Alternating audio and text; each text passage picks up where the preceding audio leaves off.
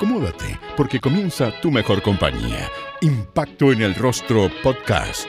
Es una invitación para conversar con nuestros artistas, analizar la actualidad, hablar sobre el teatro y recordar las teleseries, esas que aún están en tu corazón. ¿Disfrutaste con los paisajes de Rapanui o aprendiste el romané? ¿Te reíste con la martuca o lloraste con la muerte del peyuco?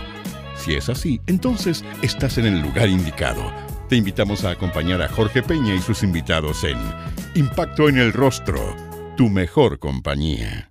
Quilicura Teatro, Juan Radrigán 2021. Bueno, mi primera obra que hice con Juan Radrigán fue La Medea Mapuche, que fue egresando de la escuela de teatro. Tuve la fortuna de que Rodrigo Pérez me llamó a este montaje. Eh, fue mi primer montaje profesional en el fondo y ahí como que, bueno, conocí, o sea, por supuesto, en la escuela habíamos hablado, uno conocía la obra, el teatro de Juan Radrigán, es un ícono él, eh, pero aquí lo conocí más personalmente también, porque en la obra trabajaba Silvia, la mujer de Juan, y en los ensayos él siempre estaba presente, entonces ahí empecé a conocer un poco el, el humor, el humor negro que tiene Juan, eh, eh, me sorprendió de que era un hombre súper sencillo, em, que se reía mucho de uno y se reía mucho de, lo que uno hacía. Esto de hacer teatro parece decir esta hueá que están haciendo, o sea, se reía desde ese lado, desde, em, desde esa ironía que él también tiene en sus obras. Entonces, ahora con los años, donde ya he, conocido un poco más de sus obras, claro, me, me, he ido dando cuenta que está totalmente impregnado su humor y su esencia en, en, en, las obras. O sea, si uno no conoce a Juan, no alcanza o, puede decir que si lee una obra es como conocerlo a él, en el fondo. Esa fue como mi historia con Juan. Mm, y, y, esta obra en específico, el invitado fue una invitación de mi amigo Gonzalo Pinto, que siempre teníamos ganas como de trabajar juntos y, ahora con el tema de la pandemia como que estuvimos conversando y se vio y era un montaje que él ya había trabajado en la escuela de teatro con los alumnos, pero tenía ganas como de oficializar un poco el, el, montaje, hacerlo más profesional. Y ahí me llamó y como que nos fuimos poniendo de acuerdo y, vamos, dijimos vamos y, y ok, vamos. Y, y, se dio la oportunidad de que mm, de que salió esta puerta del, del, Festival de Quilicura.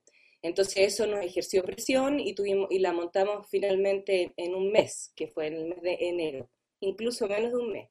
Entonces fue una maratón. Pero y yo tenía un poco de temor con la obra, como en el tema como de aprenderse el, la obra, pero ahí estudiándola y en el día a día me, me, me fui dando cuenta que el diálogo que Juan eh, escribe y cómo lo escribe es súper como que se va quedando fácilmente en uno.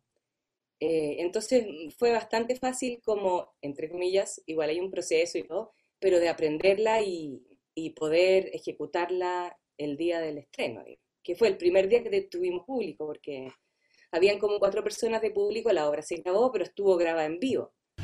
Habías participado en otras ocasiones en el Festival de Quilicura Teatro. Eh, nosotros hemos conversado con nuestros actores y actrices y la mayoría, yo creo que todos nos han manifestado su tremendo cariño por este, por este festival. ¿Por qué crees tú que pasa esto? ¿Tú también le tienes un cariño especial a este festival? Sí, sí mucho cariño. Bueno, he tenido la suerte también de que he estado en varios montajes. En los últimos veranos como que estuve bien presente en el festival Claro, o sea, de partida es, eh, a uno le gusta estar ahí porque es un teatro que, se, que es gratis. De partida es un teatro que, se le da a la gente que no siempre tiene acceso a ver teatro o, quizás no está acostumbrado a ver teatro. Y esto, esto invita y es una puerta que se abre em, a entrar en este mundo teatral. Eh, además, el público se nota que lo recibe con mucho cariño. Es un festival que ha ido creciendo con el tiempo y ha agarrado prestigio en, estas personas que, no, que no tienen siempre acceso a ir al teatro. Y que sea gratis me parece crucial, importantísimo. Y además está bien, eh, tratan bien al, equipo de actores y a los teatristas en el fondo, como que también es un trabajo que tiene que ser remunerado, porque es nuestro trabajo.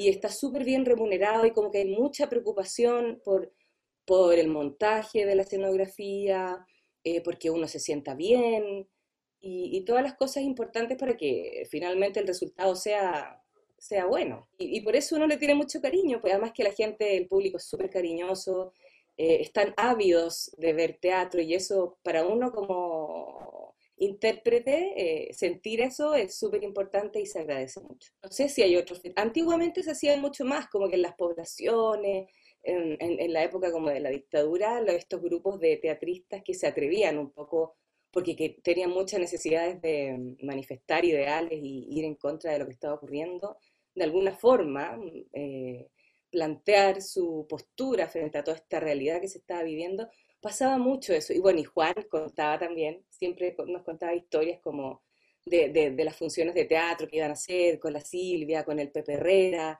de mm, cómo armaban las obras y iban y se iban a las poblaciones y, es muy interesante. Entonces, esto tiene un poco de eso como, claro, no siempre eh, para los que tienen acceso fácil, pues. Que, que me parece que, o sea, la cultura es si no, una, si no lo más importante, es una de las cosas más importantes del ser humano, debiese ser. Entonces, eh, dar esta, este espacio y inculcar este espacio me parece crucial y muy importante, sobre todo en este mundo que tenemos hoy. Has estado presente en varios musicales. Eh, ¿De dónde nace tu, tu, interés por participar en musicales y cuál es el que más recuerdas? Bueno, eh, a ver, la música siempre para mí es súper importante. Siempre fue importante, desde chica estuvo presente en, mi, en mí. Eh, mi, abuelo era cantante, mi abuela tocaba piano, bueno, yo tuve clases de piano, pero siempre estaba rodeando, rodeándome la música y, y, típico el festival del canto y qué sé yo, y yo ahí me, como me, me sentía llamada por el escenario, por decirlo así, y, y, como me gustaba cantar y qué sé yo, por ahí parte un poco. Después decidí estudiar teatro eh, y después ahí estudié, empecé a estudiar teatro a los, saliendo del colegio, súper chica, pero ahí fui, fui descubriendo que la música eh, era mucho más importante de lo que pensaba para mí. Entonces, eh, en la escuela empecé a tomar clases de canto y de a poquito ahí fui construyendo esa parte hasta que apareció eh, la audición de un musical que se llama Cabaret, en el, que se hizo en el Teatro Municipal de Las Condes. Y yo dije, ya, esta es la mía, me voy a presentar, o sea, voy a audicionar, pues no sé qué va a pasar, pero mira, me gustaba tanto la canción, que era la canción principal de la obra Cabaret, que se llama Cabaret, que es la que canta Liza Minnelli eh, en la película. Y yo creo que lo hice con tanto, tantas ganas y tanta pasión que funcionó y, y quedé. O sea, podría haber quedado otra persona también, pero siento que cuando uno llama, llama, llama las cosas de verdad desde lo más profundo de tu ser, como que yo sentía que era para mí. Y, y bueno, y ahí fue el primer musical, y ahí empecé como aprendí a desenvolverme con una orquesta en vivo, aprendí, no, no, no, o sea, logro leer un poquito de música, eh, pero un poco el conocimiento de las partituras, no soy experta, pero me introduje un poco en, el, en, la interpretación musical también, eh, desde donde canta el personaje, eh, y bueno, y la, experiencia me, fascinó, me, me sentí... Mm, muy como muy plena haciéndolo, eh, en todo el trabajo, desde, desde los ensayos, desde el ensayo con el pianista solamente, y como el proceso y como el trabajo, lo que más me llama la atención es cómo de verdad, porque uno puede tener muchas habilidades, qué sé yo, pero lo más importante es el trabajo. Y cómo ir, de verdad, así, muy metódicamente, trabajando, trabajando, trabajando día a día, uno veía un buen resultado y, y había una evolución al respecto eso eh, también fue una de las cosas que, me gustó como del teatro musical, como el esfuerzo, sudar la gota gorda, hay que bailar, hay que cantar eh, y, desenvolverse en todas estas disciplinas que siento que eh, uno debería saberlas muy bien cuando estudia, o sea, aprenderlas muy bien cuando estudia. Yo estudié en la escuela de Fernando González, que si bien una muy buena, buena escuela de actuación, no tenía todas estas herramientas. No, sé si hoy en día existe una escuela que te entregue todas estas herramientas o una escuela especializada en eso. Quizás hay ciertas escuelas, se han ido desarrollando ahora con el tiempo. Pero en el fondo para mí fue una escuela en eso, e, este primer musical, Cabaret. Y, nada, y bueno, ahí, ahí que prendía esa lucecita y como esas ganas de seguir haciendo. Y después, em, bueno, y es el, musical que recuerdo con mayor cariño. Después hice La Novicia Rebelde. Eh, ah, bueno, antes había hecho Fuente de Juna, que también era musical. Bueno, y así hice después La Novicia Rebelde, después Chicago. Y, y, siempre como que la música al final me, me, ha, me ha pedido en algún montaje que cante una canción o, o qué sé yo, como que, que siempre quedo ahí presente. Y me encanta, pues, a mí me encanta todo lo que uno puede lograr musicalmente, como eh, eh, la música, la relación del, del, cuerpo con la música, y de ahí fui, igual tomé unos talleres con de Roy Hart, como aprender un poco más en la interpretación, pero desde uno, desde la voz de uno, ahí uno va investigando y, en, el fondo, gracias a eso también como que siento que eh, lo que a mí más me gusta de mi, de mi trabajo o, por donde más me gustaría proyectar un poco es como hasta dónde puede llegar la voz, en el fondo también, el doblaje, escuchar las locuciones. Eh, me gusta mucho el trabajo vocal. En este verano, tu mejor compañía sigue siendo Impacto en el Rostro. Hoy hablaremos con Daniela Lorente, la actriz que fue parte del elenco de Vicente Sabatini.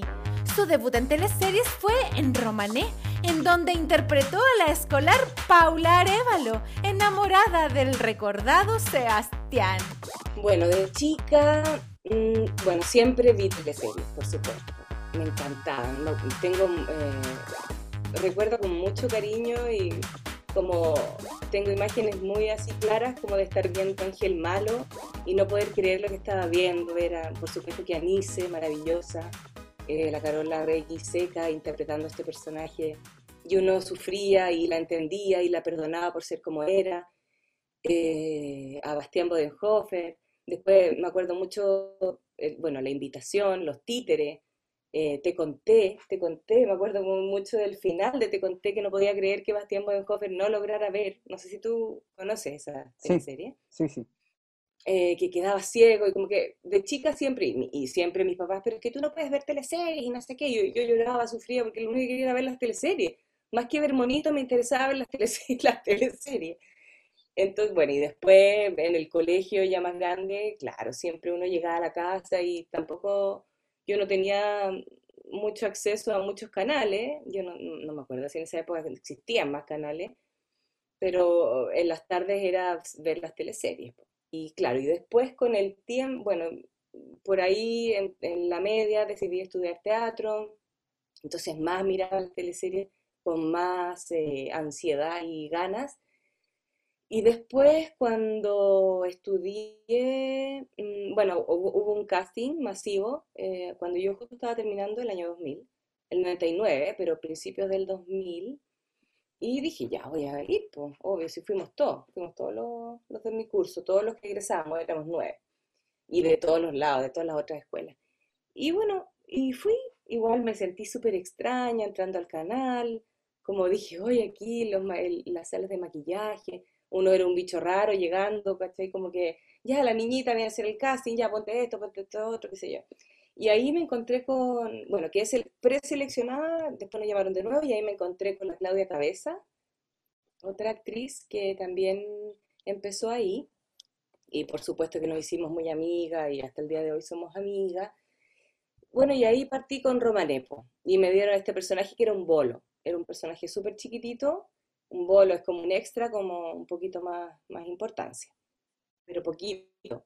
Y, yo actuando con Marés González aterrada, imagínate. O sea, Marés González, que toda la historia que nos había contado Fernando González, nuestra, el maestro de nuestra escuela, como de la gran Marés, que es maravillosa, y yo decía, actuando con ella, estaba aterrada, y de repente, claro, me decía, pero niñita, igual me trataba, ¿cómo vas a hacer eso? Y yo, sí, sí, no, lo que ella me dijera, yo como que la escuché muy atenta, que era todo lo que ella me dijera. Y así con muchos actores, muchos actores, pues todos los que, muchos de los que ya había visto en las teleseries, dije, mira la vida, cómo es la vida. Hay como un cruce con la ficción y realidad, porque tu personaje también eh, sentía cierta admiración por la señora Victoria, que era el personaje de María González. Eh, su admiración era un poco por necesidad, porque quería estar con el nieto, era el Ricardo, creo. Entonces, por ahí era un poco manipuladora, medio, medio, manipuladora el personaje. Mira, yo era súper chica cuando entré, imagínate, tenía, tenía 20 años cuando salí de la escuela. Y claro, uno sabía que sí, pues era el gran director de estas teleseries de televisión nacional, que las cuales yo había visto y había enganchado, por supuesto. Pero claro, yo creo que pero con el tiempo o, como cuando ya pasó toda esa etapa y uno mira para atrás, y yo dije, y ahora, ahora reflexiono y digo, qué suerte tuve de haber formado parte, haber alcanzado a formar parte de ese fenómeno en el fondo, de lo que ocurrió en esas teleseries con y con Vicente Sabatini. Eh, me siento muy afortunada, como que el valor de lo que viví, eh, yo creo que lo, lo asumí más 100% ahora, con el tiempo, como más de grande, mirando hacia atrás y, viendo, porque ahora de hecho, ahora estaba viendo el circo en la Montini y, y, estaba viéndola con mi hijo, que yo en ese momento estaba embarazada de mi hijo. Entonces nos reíamos mucho porque los personajes son muy, o sea, tienen una diversidad, tienen humor, eh, hay una realidad muy emocional, muy potente contándose, pero siempre con humor. Eh, hay muchos personajes que están muy bien hechos en el Circo de las Montini. Y claro, nos reíamos. Ay, no, y mi hijo me decía, oye, pero mamá, habían muchos personajes. En esas teleseries habían muchos personajes, porque aparecían y aparecían, y cada uno tenía en algún momento desarrollada su historia un poco. Y eso como que hoy en día ya no pasa mucho. Entonces le decía, sí, en realidad éramos, no sé, 30 actores, un poco más quizás, y eso también era bien impresionante y era como un gran mérito de lograr como dentro de toda esta historia contar un poco de cada personaje también y cómo cada uno forma parte de este total. Súper buena experiencia, súper agradecida. En el 2001 fue parte de Pampa Ilusión, la teleserie grabada en Humberston. Ahí interpretó a la inocente Libertad Navarro, una joven que trabajaba en la pulpería de Don Ivo, víctima de los engaños de uno de sus patrones, Ricardo Fuensalida. Eso pasaba en esta teleserie, que era un poco, bueno, y en varias, pero mostrar estas eh, diferencias sociales y las injusticias que ocurrían en, en, esta, en estas dos realidades, en el fondo. Y, claro, a mí con mi personaje, me estoy acordando mientras te hablo, porque igual fue hace muchos años. Pero claro, a mí me tocó como interpretar a Libertad, que era una niña súper ingenua, que como la típica historia de que uno se enamora del, del el tipo de clase alta, eh, el inalcanzable, eh, el que está que no se puede, y él se aprovecha, por supuesto, que era lo que ocurría antiguamente, sobre todo en el campo, y en estos años hacia atrás como aprovecharse sexualmente de, estas niñitas y chao, y no es más que un divertimento y no hay un sentimiento detrás.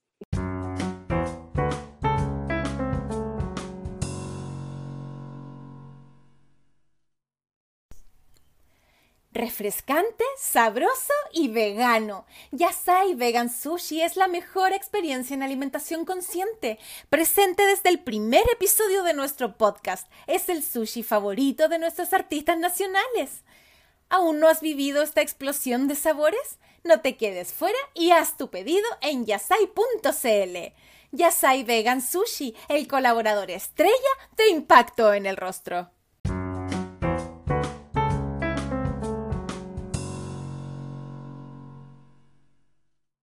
Bueno, y, después, claro, ocurre que echan a la madre porque la familia no acepta que exista este tipo de relaciones. Claro, era algo que ocurría mucho antiguamente. Yo creo que no. Espero que hoy en día no. Ya estaríamos no, pésimos. Y eh, con respecto a tu dupla, porque ahí en, esta teleserie eh, debuta en televisión María José Necochea. Ella interpretaba a mm, Esperanza. ¿Te acuerdas de Esperanza? Sí, totalmente. Eran eh, estas dos amigas súper ingenuas, buenas, eh, que vivían en este lugar y, claro, sin mucha vida también, trabajando desde chica, eh, pero alegres igual, divertida, inocente. fue súper eh, bonito trabajar ahí con, con, la José, como que nos juntamos. Además estábamos igual, claro, era mi segunda, sí, segunda teleserie, yo también estaba recién. Y, y lo que pasaba era que antes, acordándome, porque nos juntábamos a ver cómo podíamos desarrollar esta relación y, buscar este tipo como cierto espe, cierto líder, esas cosas como que las fuimos inventando nosotros. Pues. Entonces, claro, como que antes tengo la sensación, o, lo que uno hace en el fondo es como investigar y, linear un personaje. Y, aquí lo hicimos juntas y nos, hicimos un estudio juntas descubriendo un poco la quizás una era un poco más distinta que la otra, pero em, ir juntas en esta construcción, en el fondo, éramos dos. Cada una tenía su historia, pero en el fondo éramos, em, la gracia eran ellas dos juntas también. Esta pulperilla con Pepe Sosa, que era este ciego, la historia del Lazarillo de Tormes, que, eh, que estaba el Pablo, que era el Lazarillo de este ciego.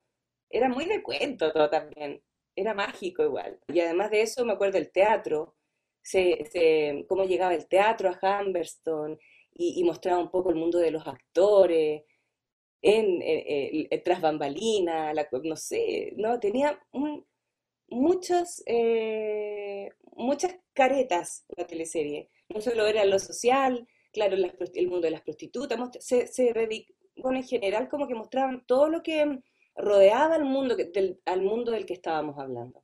Y por eso era tan entretenido, porque además, claro, como habían tantas historias y tantas facetas, eh, uno se iba, no, no te quedabas pegado solo en una historia, se desarrollaban varias y eso también hacía que fueran más entretenidas. ¿Te acuerdas a quién interpretó en el Circo de las Montini? Justamente a la inolvidable Wales Camarambio, la Pelito, una joven artista que lo único que quería era congraciarse con la mamita grande. ¿Recuerdas que estaba entre el amor de Danilo, su principito, y el Alexander? Ah, y cómo olvidar que tenía el cuarto medio rendido en el Liceo de Limache. Este personaje tiene aspectos más ligados a, una villana. Eh, no es bondadosa, mientras destajo y también es muy cómica. ¿Crees que estas características son las que llevaron a convertirse en un personaje icónico? Todas estas características, que claro, uno dice un personaje súper tipo, que la duro y que pesado. Porque si, o sea, a mí me dicen así, ay, ya, chuta, me pasaría, no sé, recibir el personaje y digo, ay, qué lata, ya, ¿y cómo lo hago este personaje? Qué lata tener que hacer un personaje así, tan pesado, como que, no, no sé, no, no me parecía muy atractivo, pero Después, eh, ¿qué pasó? Que empezamos a estudiar el, mundo del circo, empezamos, nos íbamos a las casillas con el circo, no me acuerdo cómo, se llamaba, no, me acuerdo. Bueno, pero íbamos al circo y, ahí como que conversábamos mucho con las personas que estaban ahí, yo grababa alguna que me parecía más o menos la que podía parecerse un poco a lo que era, a lo que iba a ser mi personaje, y empecé a estudiar como el habla y todo, y finalmente, claro, resultó que, que se humanizó este personaje. Eso siento yo, como que este personaje de tipo, que podría haber sido muy pesado, se volvió simpático. Se volvió simpático por, por la frescura, eh, porque, claro, porque era, era, muy espontánea y había mucha, muy, muy divertida, pero también era humana. Uno también vio que sufría, de verdad, estaba entre los dos y más le gustaba el Alexander que, el, el su principito. Y uno veía todo lo que pasaba en el mundo interno, siento yo, ¿ah? que, pasaba en el mundo interno de la Huelesca. Pero había este personaje que era la chora y mandaba a todo el mundo a la punta del cerro y ella se creía lo máximo. Y además que también encuentro que me parece genial como, eh, porque ahora estaba viendo que ella venía como de, dentro del circo era, era la que vivía en las carpas, no, no vivía en una casilla. ¿Cachai? Entonces ella, o sea, venía como de los más bajos del circo, pero sí todo ella se creía que era la mejor. Y esa, y esa actitud yo creo que la gente la valora porque en el fondo es lo que hay que hacer. Esté donde uno esté, uno siempre tiene que ser el mejor. Si yo tengo el liceo cuarto medio rendido en el liceo como que ese tiene que ser tu, tu leitmotiv. eso siento yo. Entonces, por eso creo que la gente también eh, le parecía gracioso y, y se identificaba un poco con esa actitud de la abuelesca.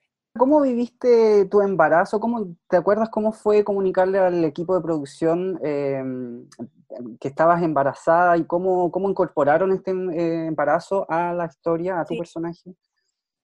Sí, mira, nosotros estábamos ensayando, o sea, eh, entrenando clases de circo. A mí me tocaba trapecio fijo y cuerda, porque todavía no se sabía qué, qué, qué nos iba a tocar desarrollar en el personaje.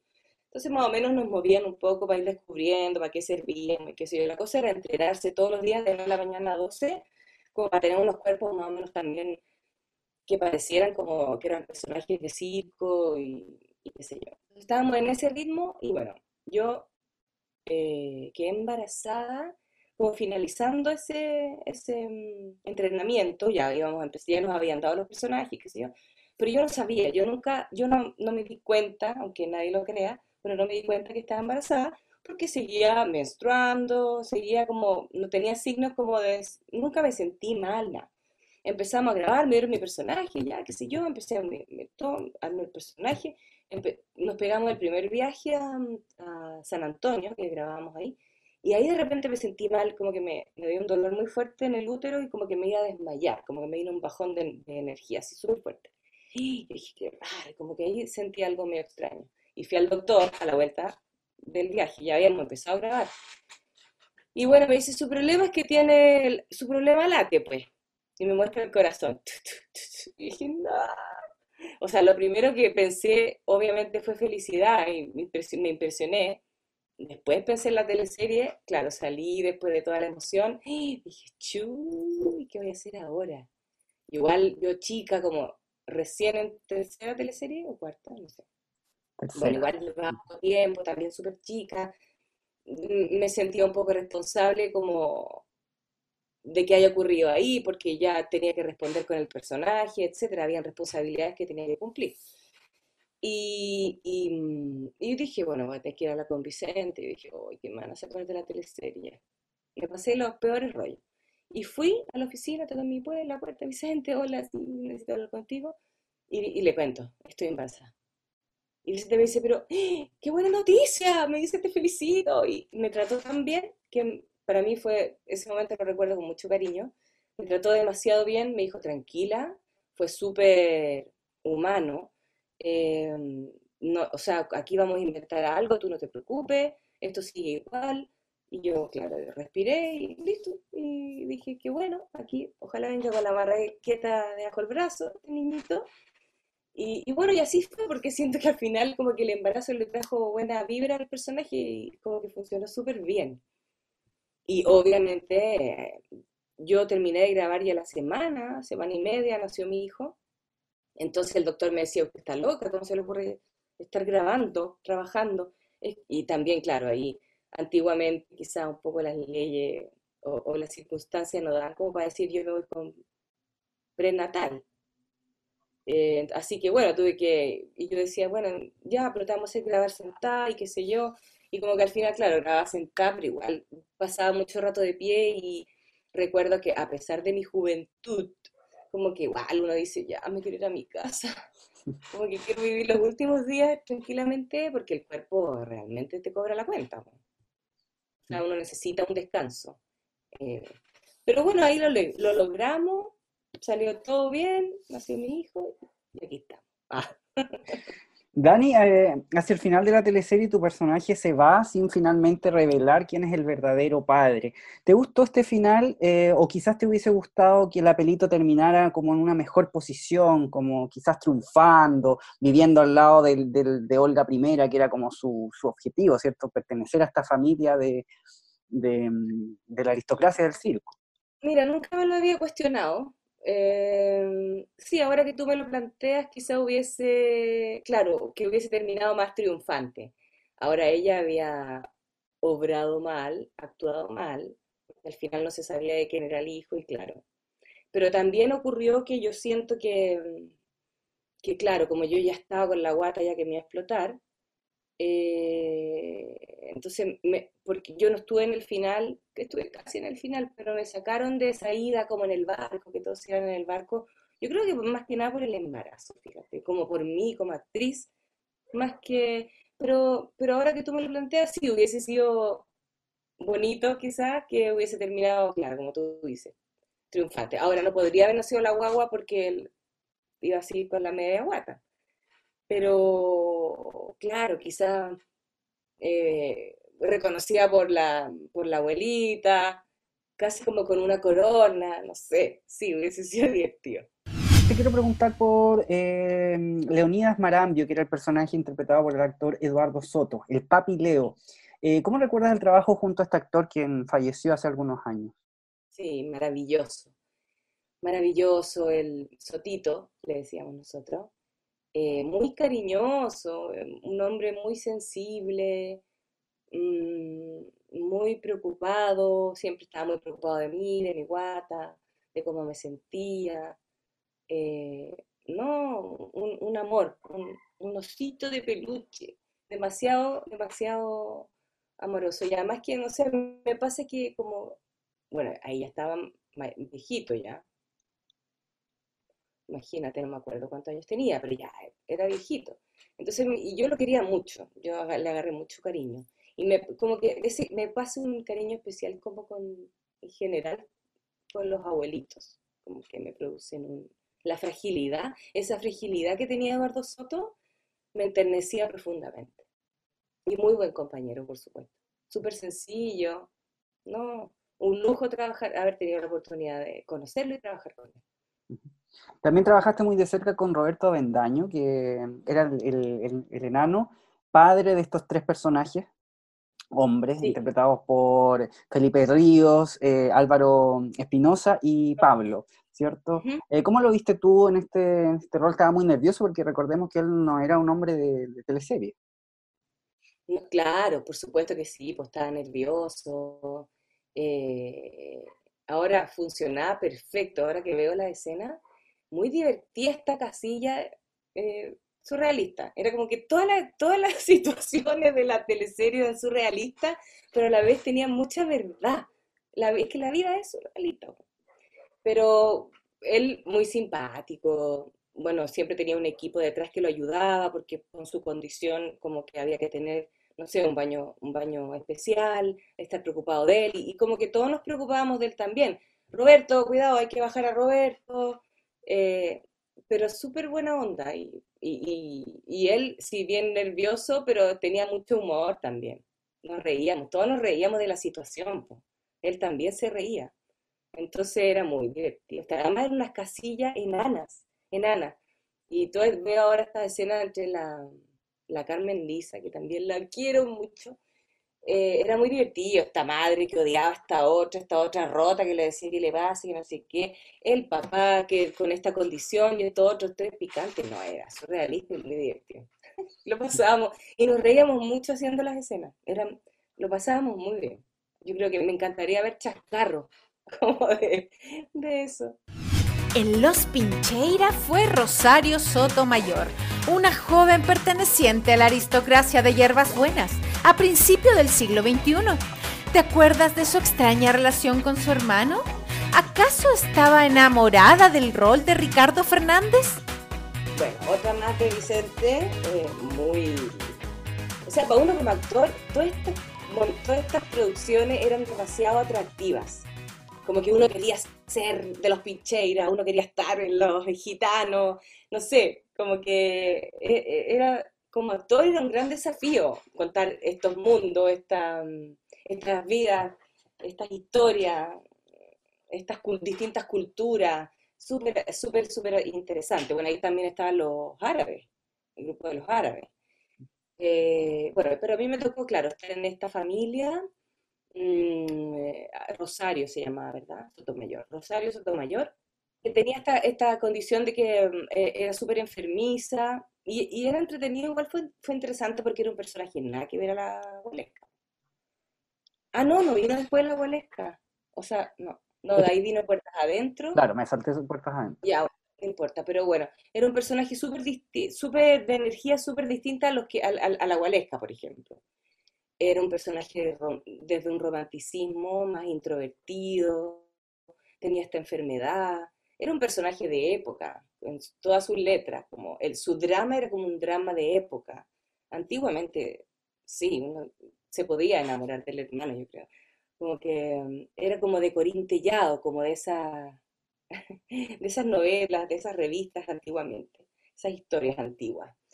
Y, y, claro, estuvo planteado como que tenía algo con el hermano, pero yo siento que me fui un poco más, profundicé un poco más, como que estaba enamorada claramente de su hermano.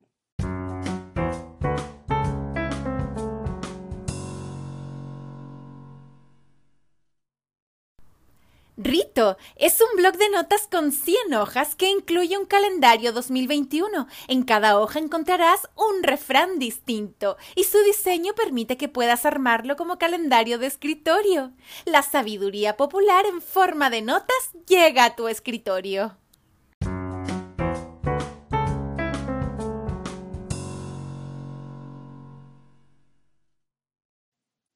Interesante trabajar eso. Eh, no me acuerdo en qué terminó, o por supuesto que no terminó en, terminó en nada. Pero Ibas a un convento, creo. Ah, ¿verdad? Necesitaba un, análisis psicológico, yo creo. Pero bonito, romántico, otra cosa, algo totalmente distinto a lo que ya había hecho. Y eso a uno le, es, es interesante, trabajar cosas distintas, desde los distintos, energías distintas. Te llevo ahora a Los Capos, donde interpretas a Nazarena Capo. No, claro que a todos nos afectaba porque estaba súper presente y todos hablaban de eso y el día del lanzamiento de la teleserie era como una fiesta, si nos iba bien, si nos iba mal. Ahora ya con el tiempo a uno como que ya lo mismo. Pero más encima es joven ahí, con espíritu aventurero, obvio que uno quiere que le vaya bien. Y para mí también fue interesante porque era otro mundo, otra historia conocer, el, eh, o sea, introducirse en el, eh, en, el, italiano, en la cocina italiana, en el lenguaje italiano. Estudiamos, con dos profesores nos hicieron clases de italiano. Y, claro, yo creo que por eso que nos funcionó mucho, porque hablábamos mucho con palabras en italiano, como que yo creo que siento que eso alejó un poco a la gente. De hecho, después, a medida que avanzó las grabaciones, fuimos cambiando y como que hablábamos a, a pero sin usar palabras en italiano. Pero al principio era bastante en italiano, pues salían hasta subtítulos. Imagínate, entonces, eh, para uno aprender cosas distintas, yo creo que la gracia del actor, y pues también una de las cosas que a mí me gusta en mi trabajo es eso, como introducir y estudiar cosas y dedicarse a estudiar tiempo. Ok, esto ya, voy a, tengo que aprender a hablar en italiano. Y lo logramos. Y, y el personaje era bonito, sí, igual, era súper lindo. yo estaba feliz con el personaje que me habían dado. Eh, y qué pena, sí, no, yo me acuerdo que como que nunca fue un drama, pero sí, como tanto trabajo construyeron un pueblo. Y qué pena que no resultó. Pero bueno, así es la vida, hay cosas que funcionan y cosas que no nomás. Pero sí, igual recuerdo como con, con nostalgia y decir, ay, qué pena. ¿Dónde María? Marcela Zúñiga, la mejor amiga de el personaje de Marcel, de perdón, de Paz Bascuñán, y, quien finalmente moría. Eh, ¿Qué te pareció morir en una teleserie? Ay, me encantó. Me encantó porque como que me acordé de Nicea. eh, ah, no, no de bueno, como de esa escena, porque están dado vuelta los, los sexos, pero no, guardando las proporciones, ¿eh? porque jamás logramos lo que se logró en esa escena. Pero no, me encantaba, además, el, como el drama de estos dos, este embarazo, estos dos mellizos, esta niña joven que muriera, me parecía maravilloso. Me encantó, me encantó. Y bueno, eh, y esta, te, ah, esta era la de la feria. Sí. Ella era la que vendía flores y ahí cada uno tenía que inventar un grito como en la feria. Eh, claro, era súper pesado trabajar, o sea, ir a la feria, grabar, cuando nos tocaba grabar feria, uh, era súper pesado. Estar al sol, eh, mucha gente, y volver a eh, eh, repetir las escenas. Pero bueno, como todo tiene su encanto, también tenía su encanto. Y era un, claro, ahí, bueno, me tiñeron rubia ahí. Yo decía, Vicente, por favor, no coma, porque se, se hacen mesas de trabajo donde hay un peluquero, encargado de arte, director, y todos van haciendo propuestas un poco de cada personaje. Entonces ahí se llegó a la idea de que fuera rubia y yo eh, ya, bueno, dije, bueno, a uno le gustan estos cambios como obligados, es decir, ya, no importa, por mi trabajo lo hago. Y de rubia, horrible me veía fuera de la tele, pero funcionaba, parece, con el personaje. Vamos con la última de, este periodo en TVN, Viuda Alegre. Ahí interpretaste a Melinka, era una de las villanas de la historia. Em, ¿Qué recuerdos tienes del personaje y por qué decides abandonar a este elenco? Son circunstancias que todavía no sé, todavía no entiendo, eh, pero ya pasó. Pero bueno, este personaje, claro, era un desafío igual. Yo no sé si esta teleserie le fue muy bien, no me acuerdo tanto, tanto, pero sé que era como la villana, como que eh, algo tenía un cuento como con la Di Girolamo, Claudia. Se enfrentaba con ella, ¿no? Sí. sí, me acuerdo como que me gusta mucho grabar en exteriores, entonces íbamos a la playa, grabamos en la caleta Quintal, pero no tengo tantos recuerdos de, de esa teleserie. Fue un desafío porque el personaje era, igual era un personaje importante, eh, y fue un desafío, pero lamentablemente no le fue bien. Bueno, y aquí, y después de, entonces esa fue la última que hice en TV. Después te fuiste a Chilevisión con ah, Pato González. Una cosa chiquitita. Lo que pasa es que ahí empezó a pasar que empezaban a haber movimientos, como que empezaban a llamar a menos actores y de a poco iban llamando menos. Y de repente caí yo en ese, en ese grupo. ¿Y te causó extrañeza o, o, o, en realidad tú tenías súper claro que la televisión es así, como que en realidad... No, igual a uno le da pena, por supuesto, después de tantos años trabajar en un, en un elenco, además que es, es trabajo estable, pero bueno, era joven también y, y bien, pues si las cosas se, tienen que ir moviendo, no puede uno quedarse en el mismo statu quo eternamente, la vida no es así.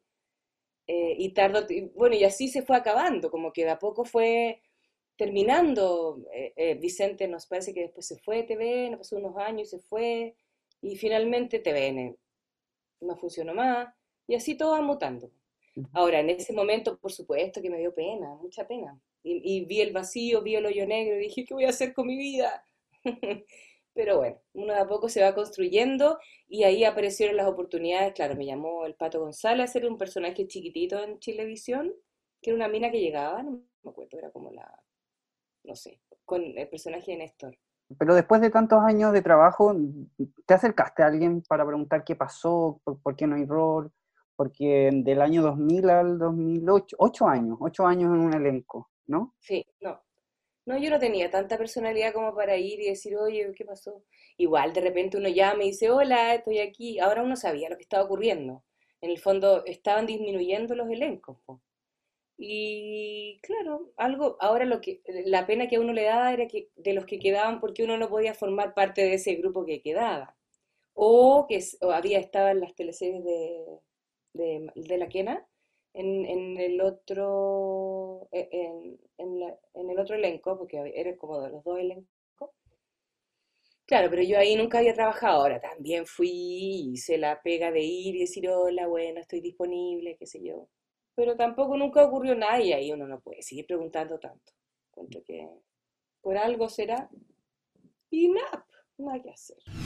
Primera dama, Paula Méndez. ¿Qué recuerdos tienes de esta teleserie escrita por el guionista Sebastián Arrau? Primera dama. ¿Sabes que lo pasé? Bueno, primera vez que estaba en Canal 13 eh, y lo pasé muy bien. Mi compañero era mm, Pablo, Maya. Eh, y ah, tuvimos muy buena onda, como que hubo harta onda ahí, como en el trabajo, por supuesto. Eh, muy buen compañero, y yo igual un poco asustada, porque cuando uno llega a un lugar nuevo, como todo de nuevo. Igual uno tiene ciertas herramientas y se comporta de forma profesional, pero va y vas, caminas con mucho cuidado porque no conoces a toda la gente y uno a poco se va adecuando. Yo creo que a cualquier persona que entre un trabajo nuevo le pasa lo mismo. Pero fue buena experiencia, con el Val fue buena experiencia, el personaje igual era un personaje superhumano, que quería tener hijos, no podía, tenía problemas con su marido, muy, muy conflictos muy habituales en la vida de las personas. Y lo, estuvo bien, me, gustó, me gustó haber hecho ese personaje también. Dani, vamos por Caleta del Sol. Acá interpretaste a Mariana Sandoval en esta teleserie que tuvo el récord de ser la menos vista en la verdad. Del... peor que los capos. Peor que los capos, con tres puntos promedio. Y ahí, ahí había una crisis, ya estaba, muy mal, mal la cosa. Eh, bueno, este personaje. Bueno, aquí me volvieron a llamar de TVN y yo dije, uy, qué buena, qué buena noticia por formar parte del elenco y hacer una teleserie. Pero no, mm, siento que no despegó mucho ese personaje, como que quedó mucho en la forma. Mm, y, también, bueno, a lo mejor los el, el guion tampoco daba para mucho más. Eh, pero siento que no, no hubo un, trabajo tan bien logrado ahí, en esa teleserie. Y en general la teleserie creo que no, recuerdo que no, no fue muy, no estuvo muy interesante. O sea, el tema era súper interesante y súper eh, actual, actual y cosas que estaban ocurriendo. Y claro, yo era como la, la mala que venía a producir solo conflicto en este lugar, en este pueblo. Pero más que eso, no era más que eso, no ocurría mucho. a propósito de, em, de, tu participación en Greta, que te pude ver el año, el año antepasado, en donde tú interpretabas una de las... de las ballenas. Exactamente. el lenguaje, cómo, cómo se aparean, cómo se comunican. Muy lindo eso. Claro, nada que ver la teleserie. Me quedo con la obra. O sea, en, en Quintay, Tunquén, por ahí se estuvieron dando unas vueltas unas ballenas. Pero claro, uno vio imágenes, yo nunca... Ah, mira, una vez grabando Caleta del Sol a propósito, en el norte, había una ballena dando vuelta y como que de lejos la vi. Pero linda la obra, la obra maravillosa. O sea, interesante el mundo de las ballenas, cómo se preocupan entre ellas mismas, eh, el, tema familiar, el tema, el apareamiento, la forma de comunicarse. No, son maravillosos. Su última participación en teleseries fue en Perdona nuestros pecados. En la nocturna de Mega interpretó a una bailarina, la Tongolele. Interesante como meterse en una teleserie que ya está súper instalada, que, a la cual ya le iba súper bien, y un elenco, bueno, un canal nuevo, también yo como que no, no, no conocía el equipo, era como la nueva ahí en el trabajo, en la que estaba de nuevo entrando. Y, ya, y a pesar de eso, como que encontré que era un bonito desafío hacer esta bailarina y entrar a esta teleserie, porque tenía bastante, super, estaba súper instaurada y muy bien evaluada. Fue una buena experiencia ahora fue claro, fue como también un bolo, o sea, un personaje súper pequeño, fue una aparición, fue como, como se dice cuando uno, la participación especial de Daniela Lorente, no sé.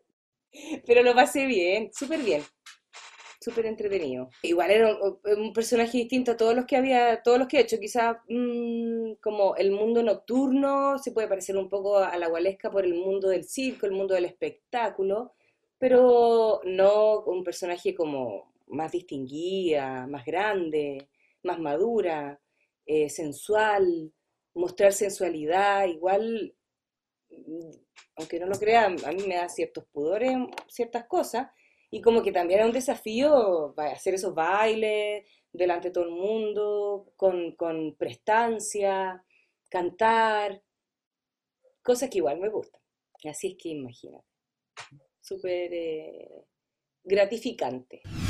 Para finalizar, me gustaría que nos refiriéramos al gremio, a los actores, a las actrices y a los artistas en general que no lo están pasando muy bien debido a la emergencia sanitaria y que ya venían con problemas con el estallido social. Recordemos que muchas salas de teatro tuvieron que cerrar en octubre del 2019. En ese sentido, ¿cómo has vivido todo este periodo eh, en el ámbito laboral? Yo tengo bastante suerte porque mi pareja trabaja, eh, trabaja en las teleseries de Mega, entonces no hemos tenido problemas así como eh, importantes de, para poder vivir, en el fondo. Gracias a él hemos logrado vivir, hemos logrado vivir el día a día. Eh, yo, en, cuanto a personalmente, claro, no, no, tuve ni un trabajo durante la pandemia, más que eh, los doblajes me ayudaron bastante. Eh, empecé a hacer doblaje hace unos dos años atrás y claro, eso, esta pandemia permitía como hacer el teletrabajo un poco.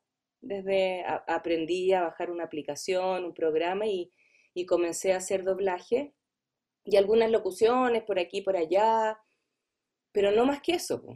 Y bueno, apareció la idea de hacerle invitado, pero claro, no se sabía si se iba a poder hacer o no. Eh, y, claro, por eso te digo que yo tengo suerte, pero eh, súper eh, inhóspito todo lo que ha pasado con un montón de compañeros y que todavía. Y bueno, yo también tuve la suerte de que había unas obras grabadas por ahí que todavía se están dando, la verdad, en el San Ginés, por si la quieren ver, y Confesiones de Mujeres de 30 también obras que estaban grabadas de antes y que quedaron guardadas y, y como que encuentro eso ha sido como una salvación, entre comillas, porque tampoco lo que uno gana con, esto, con estas obras, en estas circunstancias online, no es lo mismo que cuando uno va a un teatro y llena el teatro. Pero bueno, claro, uno dice, por lo menos eh, estamos ahí, estamos, está nuestra imagen dando vueltas, nos llegan un par de pesitos, pero igual es denigrante todo. Igual es triste. Es súper triste lo que pasa con los actores. Eh, es súper triste como, pero, pero no, claro, se devela un, un, escenario que viene mal desde antes, que está mal instaurado, que no tengamos leyes que nos protejan, etcétera. Entonces, y, quizás que va a venir para adelante también. Esto viene una pandemia, pero como está el planeta, no sabemos qué va a pasar después. Entonces, claro, también hay, un, hay una especie de como que el, el, hay que dar la vuelta de tuerca a este, a este formato teatral quizás y, ser creativos y, y, verlos desde otro lado y, transformarlo en otra cosa, no tengo idea qué.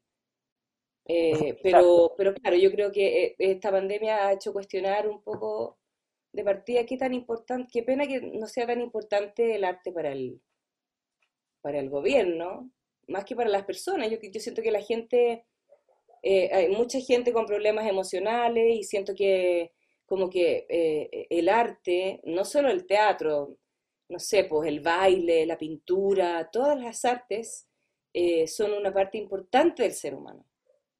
Y, entonces, ojalá que algún día caiga la teja de que hay que, pucha, así como los doctores, claro, guardando las proporciones, pero igual, igual es otra área, o sea, en, la, vida del ser humano hay varias áreas, y el arte tiene que ver con la espiritualidad. Y la espiritualidad es súper importante dentro de este círculo de vida del ser humano. Entonces, bueno, es triste la situación. Sí sé que hay mucha gente que lo está pasando muy mal.